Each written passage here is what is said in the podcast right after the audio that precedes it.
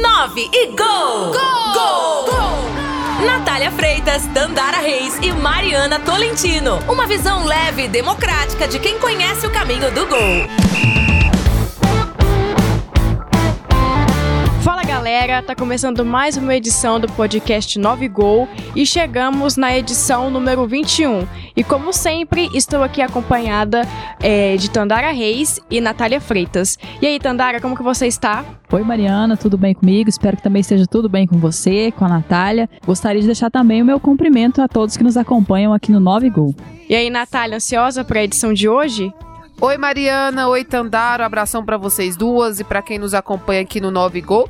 Estou bastante ansiosa, porque a nossa entrevista hoje é bem legal. Ela é, traz dados importantes do nosso futebol feminino, de questões históricas também. Então acredito que os nossos ouvintes vão gostar bastante da nossa entrevista de hoje. Então estou ansiosa para a edição de número 21 do 9 Gol. E como a Natália já antecipou, nossa entrevista hoje é muito especial, cheia de dados. É com a Aira Bonfim, historiadora do futebol feminino. E lembrando que o podcast 9 Gol conta com o apoio do Colégio TEL. No futuro, todos os colégios serão assim. Gol de placa! O nosso gol de placa de hoje é com a pesquisadora Aira Bonfim, ela que se dedica a estudar a história do futebol sobre a perspectiva das mulheres. É um prazer falar com você, Aira. Muito obrigada pela sua participação aqui no podcast 9 Gol. E eu gostaria que você começasse falando um pouquinho sobre você. Quem é a Aira Bonfim e da onde vem o seu interesse pela história do futebol feminino? Bom, Aira é uma pessoa que nasceu em Campinas, né, interior de São Paulo, a minha formação é na área de artes visuais, então eu não tenho envolvimento inicial com esportes, apesar de ser uma pessoa sempre animada para competir, jogar qualquer modalidade. Então, a minha formação se dá nessa área que me envolve tanto em projetos de educação, projetos periféricos, então de alguma forma me leva a conhecer as bordas da cidade de São Paulo, porque a minha trajetória vai se dar dentro de, da, da cidade de São Paulo, não mais de Campinas, mas também dentro de museus, de exposições, né? Então, curiosamente, depois de alguns anos de experiência, eu vou me tornar pesquisadora do Centro de Referência do Futebol Brasileiro, que é um setor do Museu do Futebol que é um museu público que fica dentro do estádio de, do Pacaembu. Então é nesse espaço que, é, apesar da minha não, meu não envolvimento clubístico, como não acontece com tantas mulheres, né? Acho que tem muitas mulheres que têm uma paixão aí revelada pelos seus clubes desde a infância, que acompanham estádio, etc. De alguma forma eu me interesso com o tema do futebol. E mais do que isso, pensar nas exclusões que esse tema vai revelando ao longo da sua história de mais de 100 anos. Então, o futebol feminino ele não se apresenta como a primeira indagação, a primeiro silenciamento, mas existem muitos futebols nessa representação, inclusive de ausência, representação e ausência dentro do Museu do Futebol, e eu começo a trabalhar com elas. Então, o futebol popular, as torcidas organizadas, os diferentes atores que envolvem né, esse futebol e não são de fato contemplados. E só em 2015 a gente passa, como equipe, né, como instituição, a trabalhar com o tema das mulheres, né, e de alguma forma a gente naturalizou essas exclusões todos os anos anteriores. Eu entro no museu em 2011. E é ali que para contar essa história ficou muito difícil, porque não existia um livro, existiam poucas teses, alguns artigos, mas nesse tema histórico, né, pensar onde começa, quem são, que lugar do Brasil, né, a gente encontra algum tipo de protagonismo feminino dentro de campo, é ali que eu então vejo que existe uma oportunidade, uma vez que quando eu começo a olhar as fontes de jornais, as revistas ilustradas do início do século XX, eu encontro fontes. Então, parecia que não existia nada, mas quando eu vou para esse material, a gente tem mulheres jogando, a gente tem meninas, adolescentes, meninas ricas, que são oriundas aí dessas, dessas associações dos clubes mais conhecidos do Brasil, Flamengo, Vasco, etc mas também meninas pobres, né, suburbanas, que também vão de alguma forma entrar dentro de campo e jogar. E aí, gente, foi paixão à primeira vista. Não parei mais. Aira, fala um pouquinho pra gente se você teve muita dificuldade de achar é, documentação, relatos, porque a gente que tá mais perto do futebol feminino, a gente sente essa dificuldade, né? Que não tem tanta documentação para falar sobre os temas, né? Olha, se eu disser para vocês que eu tive dificuldade, eu vou estar tá mentindo, né? Óbvio que dentro do Museu do Futebol você tem uma das maiores bibliotecas temáticas sobre o assunto. Como eu disse, não existiam muitas publicações, acho que na época, 2015, tinham cinco livros. Você não tinha nenhum livro histórico, mas quando eu vou para a hemeroteca, que vai ser minha primeira fonte de pesquisa, né, que você vai se deparar então com principais jornais e revistas do início do século XX, e vai, e vai propor uma busca através de palavras-chave, eu vou encontrar. Né, eu vou encontrar a partir né, desse contexto, ou seja, as minhas fontes já são fontes mortas, né, assim que a gente chama entre os historiadores, eu não estou é, acessando, por exemplo, a primeira geração de seleção brasileira, e ali eu vou encontrar muitas histórias, mas que elas estão desorganizadas, né, então acho que o meu grande, meu grande empenho que vai se traduzir no meu projeto de mestrado é tentar mapear, organizar, olhar para essas décadas e perceber as diferenças, porque a gente, como eu disse, né, tem diferentes classes sociais que vão é, apresentar esse protagonismo desse futebol. Que futebol é esse? Né, que é um futebol que vai ser constituído de uma forma completamente diferente do masculino. E ali, então, a gente já começa a desenhar que não faz o menor sentido a gente comparar as modalidades femininas e masculinas como acontece nos dias de hoje.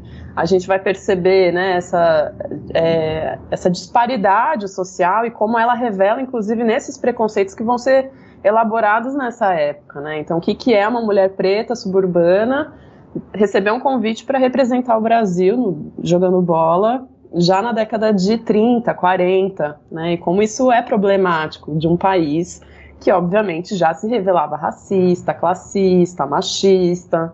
Então, é, eu acho que tem, tem, a gente consegue desmistificar algumas coisas que a gente de alguma forma naturalizou na, no que a gente entende sobre o futebol feminino, inclusive nos dias de hoje, né? Então, ai, a ausência de patrocínio porque não é relevante, não é legal. Mentira, você tem muito patrocínio, ganha muito dinheiro jogando futebol feminino desde esses idos aí, né?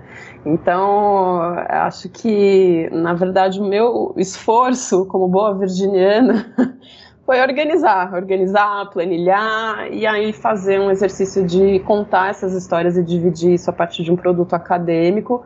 E agora, em breve, 2023, a gente transforma esse produto num livro com uma linguagem mais acessível para as pessoas. Aira, e por que você é, busca dissociar assim o futebol apenas desse, desse mundo estrelado, né? Do, a gente vê o futebol muito glamour, principalmente do futebol masculino, muito dinheiro envolvido. Você também se dedica a contar histórias ali do futebol da várzea, que eu acho que é o que está mais perto de todo mundo. Porque a gente vê um futebol muito é, glamourizado, mas a maior parte de quem pratica o futebol não tem todo esse glamour. Né? Como é que você encontrou esse mundo que muitas vezes não tem muita mídia? Bom, justamente fazendo pesquisas para pensar como essa identidade do futebol afeta as nossas vidas, né? Afinal, se você tem um museu dentro do Brasil é, que tem essa responsabilidade, né, de, de trabalhar com memórias, de pensar como essa representação afeta as pessoas, a ponto de você ter inclusive um museu responsável, não por contar a história de um clube, mas a história do futebol nesse país você entende que essa afetação tem a ver, na verdade, com outras rotinas que envolvem o futebol, né? Principalmente um futebol que é jogado no cotidiano das pessoas, né? Um futebol popular.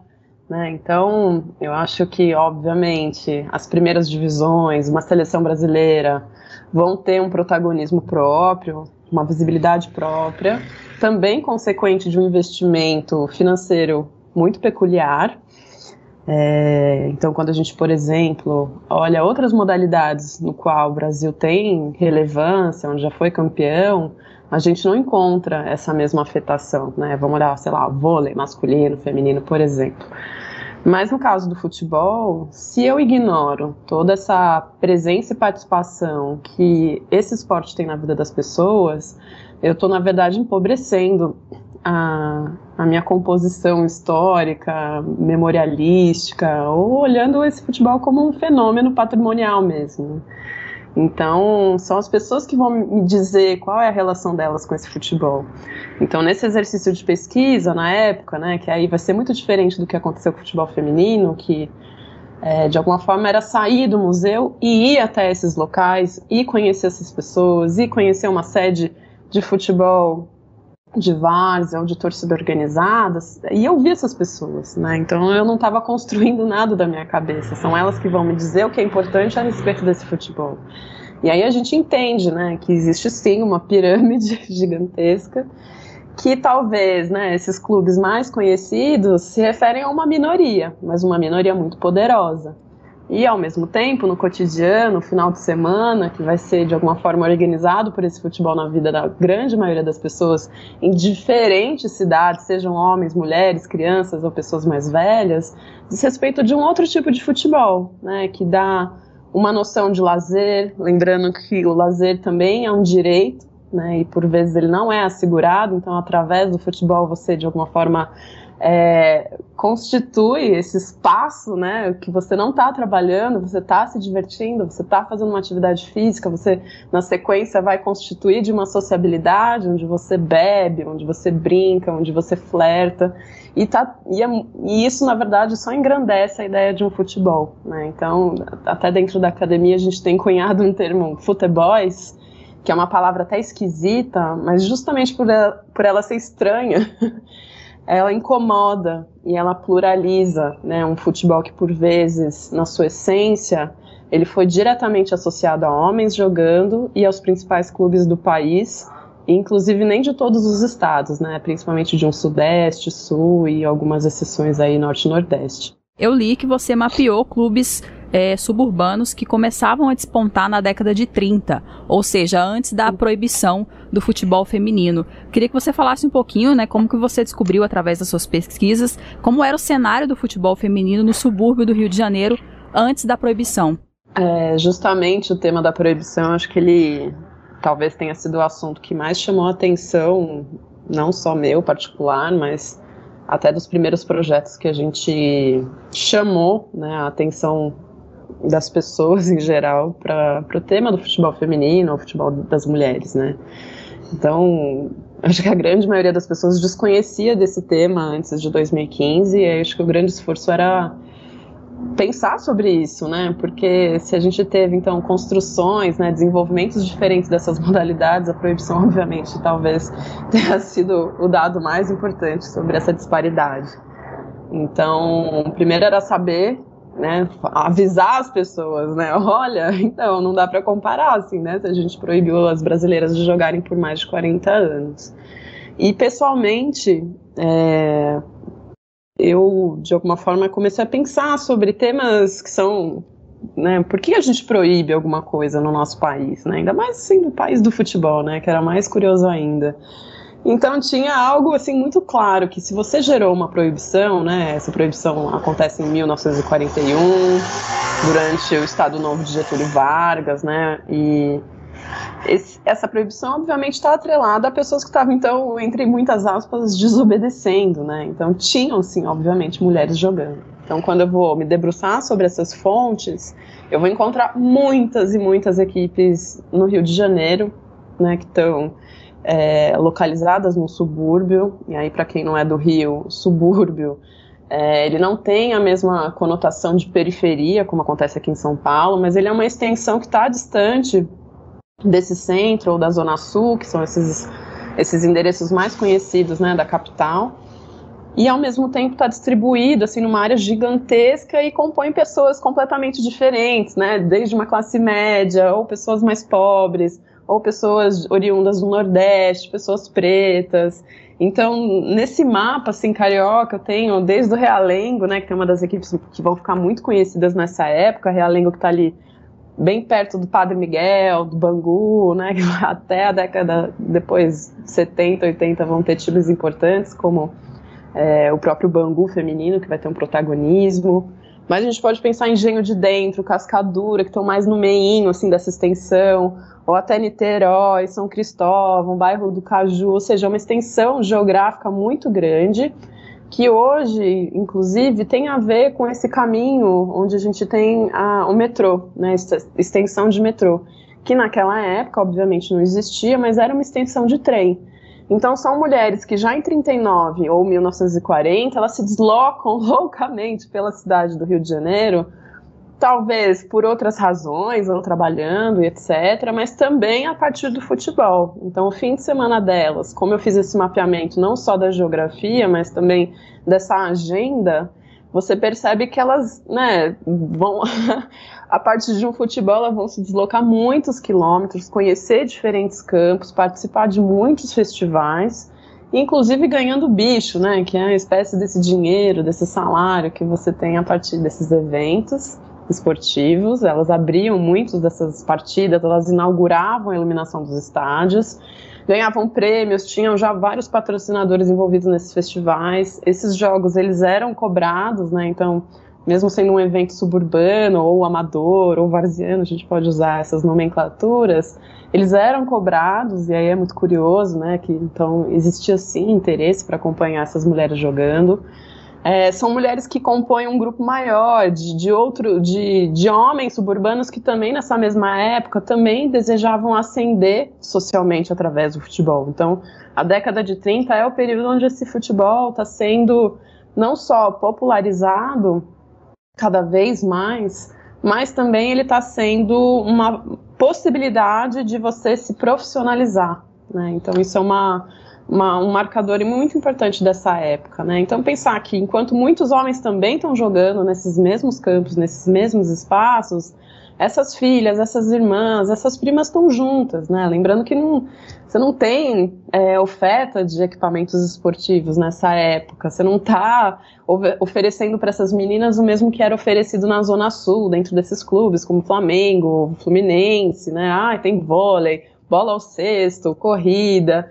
Então essas meninas vão jogar bola e vão jogar muito bem bola, né? Então isso é, é notório tanto a partir da incidência de convites e depois até para excursões, né? Que vão permitir com que essas equipes suburbanas femininas saiam do Rio de Janeiro, venham participar dos eventos de inauguração do estádio do Pacaembu aqui em São Paulo.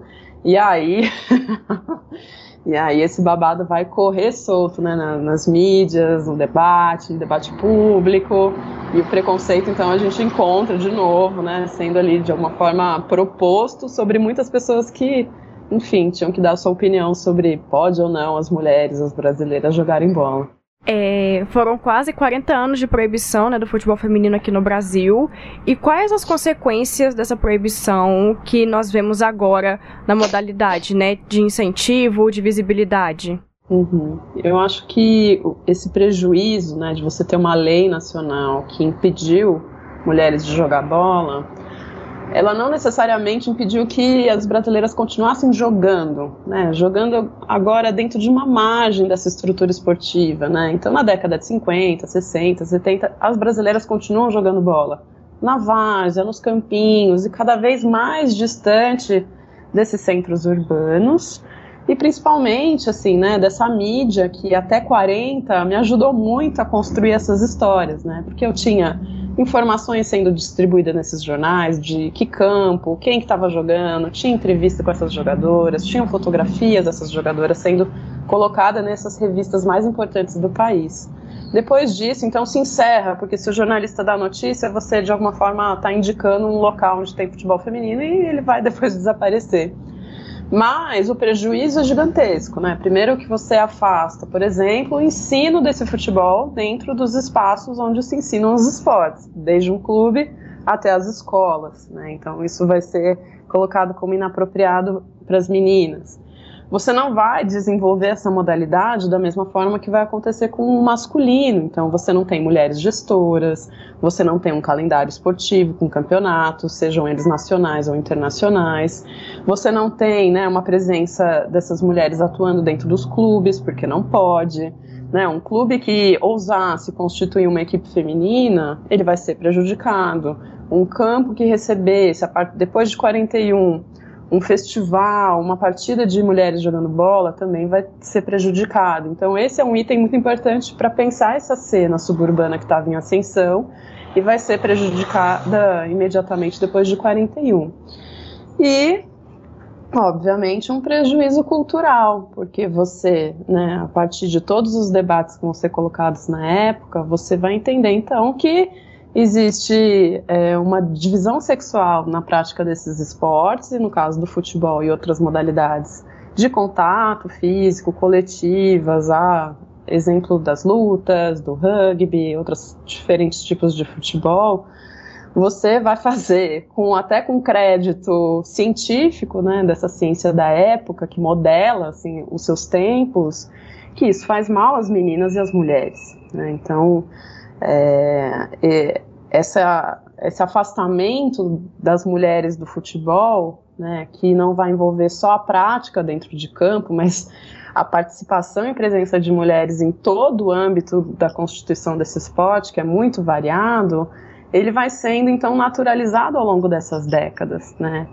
E até hoje, 2021, a gente ainda está desfazendo de todos esses malefícios que não só a proibição, mas é, todos esses agentes provocaram a partir dessa época. Né? Então, por vezes, mesmo desconhecendo da proibição, que eu acho que é o meu caso, da maioria das meninas, a gente é, cresce sem saber que existia uma proibição no Brasil, mas a gente já se desenvolve né, na adolescência ou mesmo na infância apartada dessa experiência. Né? A gente não ganha bola, é, a gente não sonha ser jogadora de futebol e a gente nem almeja, de repente, trabalhar dentro da gestão de um clube, enfim, envol é, envolvendo nessas várias é, ramificações que é, esse mercado nos oferece. Então, acho que conhecer o passado nos permite, então, projetar outros futuros e desfazer, né, desoperalizar algumas coisas que foram constituídas, inclusive, é, dentro da presença já de Marta,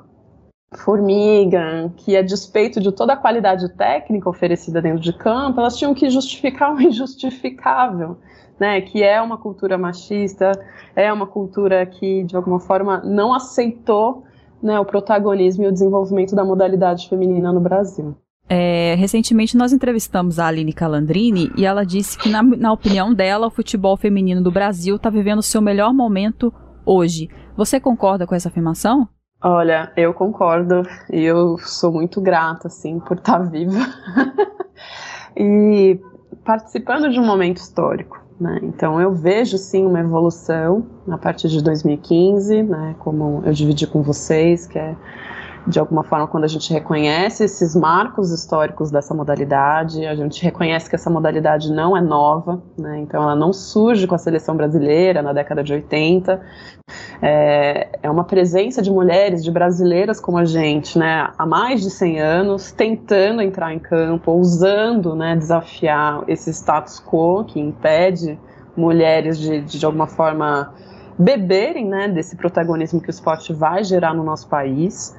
E a gente também é, começa a elaborar uma, uma, uma ideia política de presença, participação e reivindicação de direitos a partir desse futebol. Né? Então, não à toa você tem vários movimentos de mulheres, vários movimentos feministas já nessa época que vão olhar para o esporte, vão olhar para esse futebol e reconhecer um silenciamento e escolher torcer por essas jogadoras, escolher é, apoiar essas protagonistas, né? Então eu não estou dizendo que jogadoras de futebol sejam feministas, mas eu consigo identificar é, nas mulheres feministas um protagonismo, né, um, uma contribuição para o desenvolvimento e melhoria dessa modalidade, seja ela dentro dos clubes nacionais, seja ela num protagonismo de seleção nacional. Né. Então, eu acho que hoje a gente vive a construção de uma modalidade que não precisa mais ser espelhada na, na, na modalidade masculina, mas ela pode ser constituída de uma maneira própria onde ela tenha outros parâmetros, que ela tenha outras qualidades, né? E não necessariamente essa qualidade tenha que ser modelada, por exemplo, no valor de salário dos jogadores homens. Né? Então, é, eu acho que a gente tem que constituir uma, uma modalidade transparente, sustentável, onde da base até a aposentadoria essas jogadoras têm muitas oportunidades e que elas ganhem muito bem para isso. Né? E, de alguma forma, elas tenham, inclusive, uma visibilidade que empodere outras mulheres, muito diferente do que acontece no masculino. Então, hoje você consegue é, acender, crescer debates dentro das redes sociais, a partir das jogadoras de futebol ou gestoras, que você não tem no masculino. Né? Você consegue propor uma qualidade de, de vida, de, de reivindicação de melhorias para além do esporte, que inclusive são alçados para essas jogadoras. Então, quando elas se manifestam sobre a sua identidade sexual, quando elas se manifestam contra assédios que são, de alguma forma, que foram por muitos anos naturalizados dentro das instituições esportivas.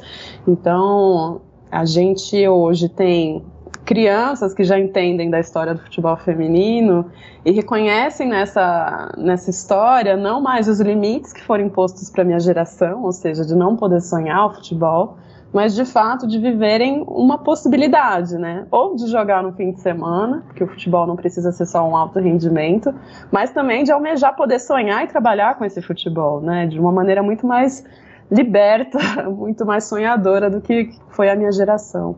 Então a gente ganha sim com, com a Duda, com a Aline Pellegrino, ou mesmo com a imagem da Pia né, é, carregando a seleção brasileira. E a gente vê então a constituição de uma modalidade feita por, por mulheres para outras mulheres. E isso é uma novidade e isso é uma evolução. Mulheres na História. Roseli De Bello é uma ex-jogadora de futebol que fez parte da primeira geração de convocadas da seleção brasileira em 1988. Roseli defendeu a seleção canarinho até 2004 e conquistou três títulos sul-americanos: a prata dos Jogos Olímpicos de Atenas e o ouro no Pan-Americano de 2003. Além da seleção, Roseli jogou no Radar, uma das primeiras equipes femininas do Brasil, além de Corinthians, são Paulo, Vasco e Saad. Atuou também no exterior, na Itália, no Japão e nos Estados Unidos. Com a camisa 11 da seleção brasileira, Roseli marcou 76 gols.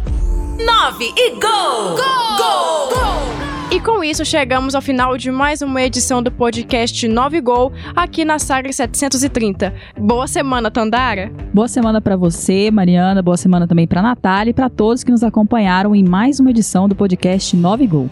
E uma boa semana para você também, Natália Freitas. Muito obrigada, Mariana, para você, para Tandara e para todo mundo que nos acompanha aqui no podcast 9 Gol. Espero que o pessoal tenha gostado tanto como nós, não é mesmo, Mariana? Isso mesmo, essa edição super legal, a edição número 21. E você, ouvinte, pode conferir toda segunda-feira, às 8 horas da noite, na Sagres 730M e às 18 horas no sagresonline.com.br e também em todos os tocadores de podcast. Lembrando que o podcast 9 Gol conta com o apoio do Colégio TEL. No futuro, todos os colégios serão assim.